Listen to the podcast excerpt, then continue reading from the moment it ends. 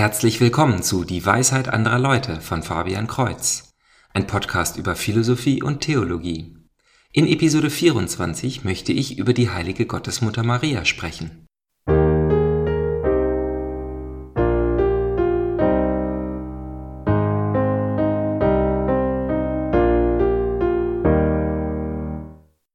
Befürchte, dass diese Episode wieder eine Menge Stoff enthalten wird, nicht nur da das Thema Maria durchaus kontrovers ist, als auch da sie als Person so groß ist. Kontrovers vor allem durch das Urteil vieler protestantischer Denominationen, die fühlen, dass Marienverehrung schon der Idolisierung gleichkommt.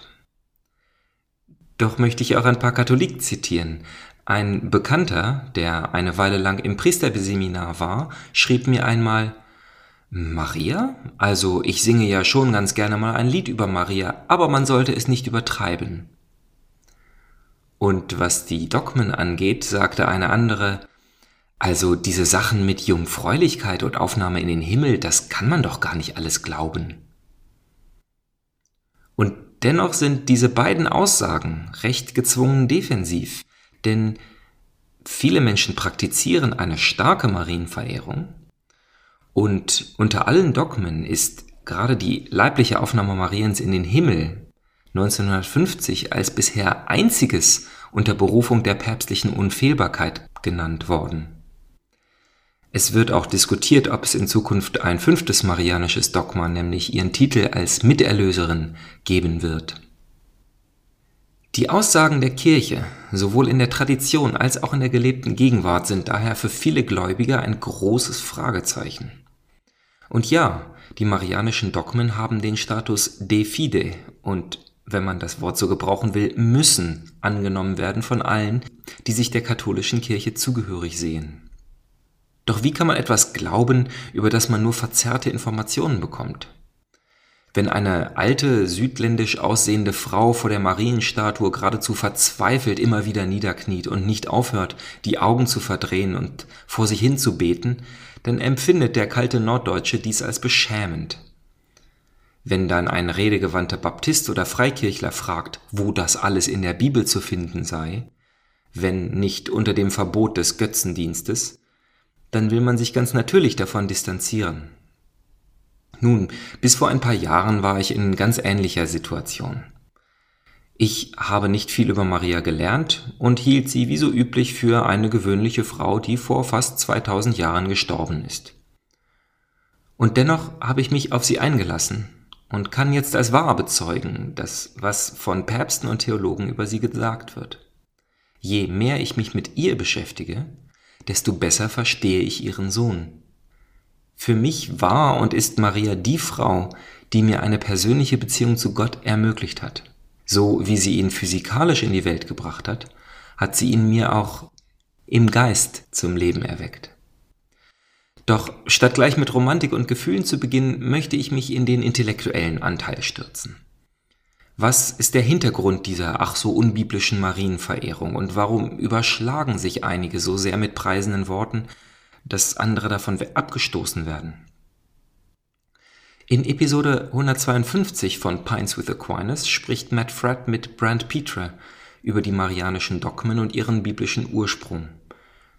Ein Link zu dieser Episode wie immer in der Podcast-Beschreibung. Um zu erklären, worauf Sie in dieser Episode eingehen, möchte ich einen Begriff erklären, der auch mir völlig neu war, die Typologie. Oder wie Scott Hahn es ausdrückt, das Alte deutet auf das Neue hin und das Neue erfüllt das Alte. Hm, was bedeutet das? Im Alten Testament hat Gott seine Palette von Farben angerührt. Jede Geschichte ist ein Pinselstrich von einem bestimmten Farbton und alleine betrachtet ist es noch recht wirr und unvollkommen. Das Neue Testament nun ist mit diesen Farben gemalt. Alles, was mit Jesus geschieht und was er sagt, hat eine frühere Form, einen sogenannten Typen im Alten. Das Kreuz Jesu ist also mit Pinselstrichen gemalt, von denen jeder einzelne eine eigene Geschichte ist.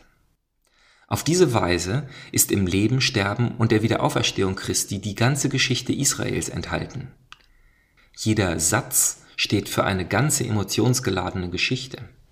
Wenn Jesus zum Beispiel am Kreuz sagt, Vater, Vater, warum hast du mich verlassen? Dann nennt er damit die Anfangsworte von Psalm 21, der zu seiner Zeit bekannt war und zu ganz bestimmten Zeiten mit ganz bestimmter Bedeutung gesungen wurde. Auf diese Weise können wir mit Gedanken und Gefühlen ganz in die Szene eintauchen und sie besser verstehen, wenn wir die israelitische Grundlage davon verstehen. Typologie bezeichnet nun, wie verschiedene Personen im Alten Testament Typen für andere, insbesondere Christus, im Neuen Testament sind. Dies ist bereits eine biblische Praxis, da der heilige Paulus im Brief an die Römer in Kapitel 5 ganz explizit sagt, dass Adam, der erste Mensch, ein Urbild des kommenden Erlösers ist. So wie Adam ohne Sünde geschaffen wurde, aber durch das Mahl der Frucht vom Baum des Todes die Sünde in die Welt gebracht hat, so ist Jesus auch ohne Sünde geboren und hat die Welt durch ein Mahl und durch den Gang zum Baum des Lebens, nämlich dem Kreuz, von der Sünde befreit. Und die Kirchenväter haben intensiv damit weitergemacht. Scott Hahn sagt immer wieder, dass die Predigten der ersten Jahrhunderte voll von diesen typologischen Vergleichen sind. Und diese Übereinstimmungen sind so deutlich, dass sie sowohl damals als auch in meinem persönlichen Falle zur Konvertierung zum christlichen Glauben geführt hat. Christus ist der neue Abel, dessen vergossenes Blut zum Himmel schreit. Christus ist der neue Mose, der uns das endgültige Gesetz der Liebe bringt. Christus ist der neue David, der wahre König Israels, der den definitiven Frieden bringt. Christus ist der neue Salomo, denn er ist die fleischlich gewordene Weisheit Gottes, der den Tempel Gottes auf Erden baut. Christus ist der neue Jona, der drei Tage im Bauch des Todes war. Ich merke schon, wie schlecht ich mich hier ausdrücke und kann nur empfehlen, zum Beispiel Brand Petrie zuzuhören oder seine Bücher zu lesen. Diese Praxis der Typologie ist auch in bibelwissenschaftlichen Kreisen voll anerkannt. Auch protestantische Theologen stimmen in all diesen Punkten überein, dass Jesus Christus die Erfüllung all dieser alttestamentalischen Personen ist dass er jeden Faden aufnimmt, aber im Gegensatz zum Original erfolgreich verknüpft. Doch die überraschende Frage ist nun, wenn Christus der neue Adam ist, wer ist die neue Eva? Wenn Christus der König Salomo ist, wer ist die Königin? Wenn Christus das wahre Brot vom Himmel, das neue Manna ist, wo ist die Bundeslade, in der es aufgehoben wird? Und wir finden dieselben eindeutigen Parallelen. Wie Eva nur einmal mit diesem Namen Eva, aber zwölfmal mit dem Titel Frau benannt ist, nennt auch Jesus seine Mutter die beiden Male, die er sie anspricht, Frau, bei der Hochzeit zu Kana und vom Kreuz herab. So wie die erste Eva die Mutter aller Menschen ist, wird Maria explizit zur Mutter der Kirche gemacht so wie die Bundeslade für drei Monate im Bergland bei Obed-Edom aufgehoben wird und David ausgelassen tanzt, als er sie nach Jerusalem bringt, eilt die schwangere Maria für drei Monate ins Bergland und der ungeborene Johannes im Bauch der Elisabeth hüpft vor Freude. Brand Petre geht in viel größerem Detail auf die genauen Worte ein, in denen man sieht, dass die Evangelisten diese Parallelen mit voller Absicht eingearbeitet haben. Auch in der Offenbarung des Johannes wird erst von der Bundeslade im Himmel gesprochen und im nächsten Satz geht es plötzlich um eine Frau, die einen Nachkommen gebiert. Dieser Nachkomme ist der Erlöser und besiegt das Untier. Wer ist diese Frau, diese Sternenumkränzte? Wenn es die Personifizierung der abstrakten Kirche wäre, wie es viele Protestanten heute sagen, dann würden die Kinder der Kirche den Teufel besiegen.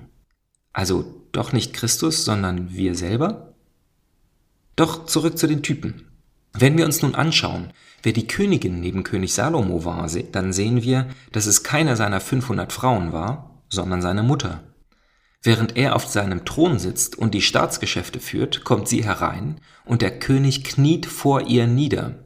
Er lässt für sie einen zweiten Thron an seiner Seite aufstellen und seine Angehörigen die Mitglieder der königlichen Familie bringen ihre Anliegen durch die Königinmutter vor den König, statt sich in die lange Schlange zu stellen.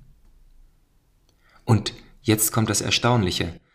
Während ich mit so vielen Worten erzähle, wie groß und wichtig Maria ist, habe ich weitaus mehr über Christus und seine Größe geredet als über sie.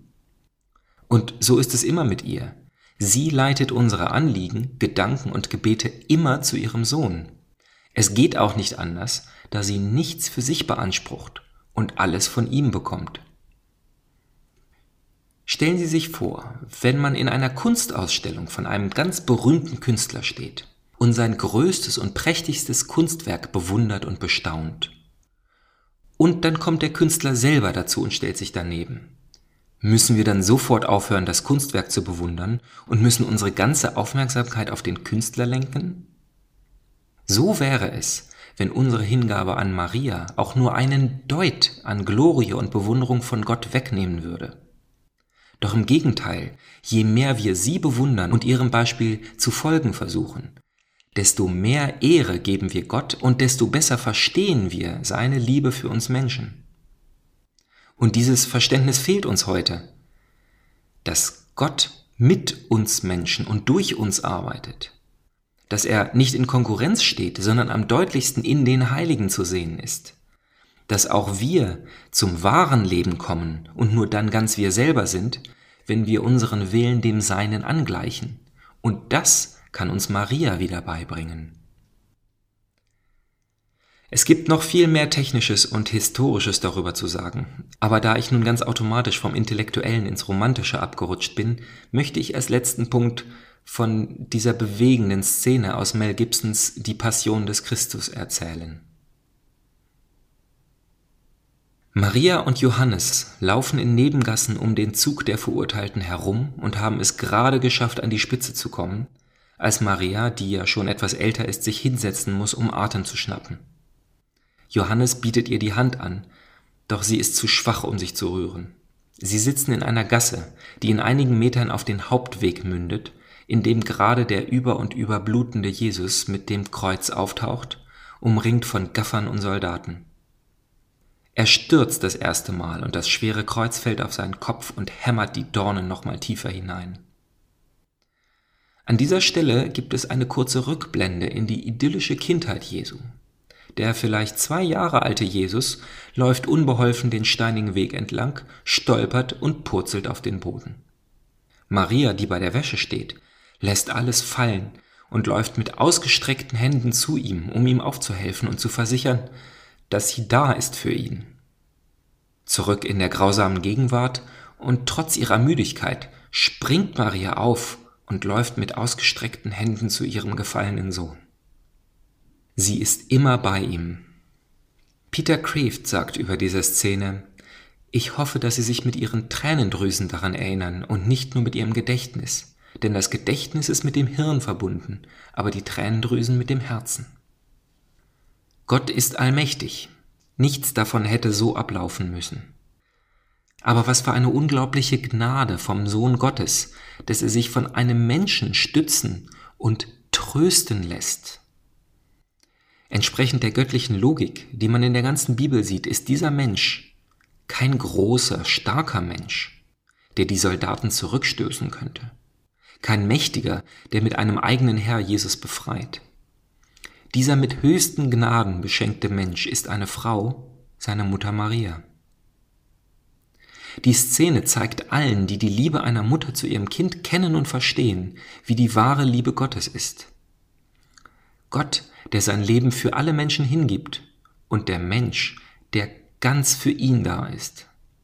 Und so bleibt es wahr, wer Gott nicht nur mit dem Hirn, sondern auch mit dem Herzen verstehen will, der muss auf Maria schauen. Selbst das härteste Herz kann von ihr, dem Löser aller Knoten, erweicht werden. Ich empfehle Ihnen also, ganz im Geheimen, wenn keiner hinguckt, beten Sie mal den Rosenkranz. Also bis zum nächsten Mal, Gottes Segen.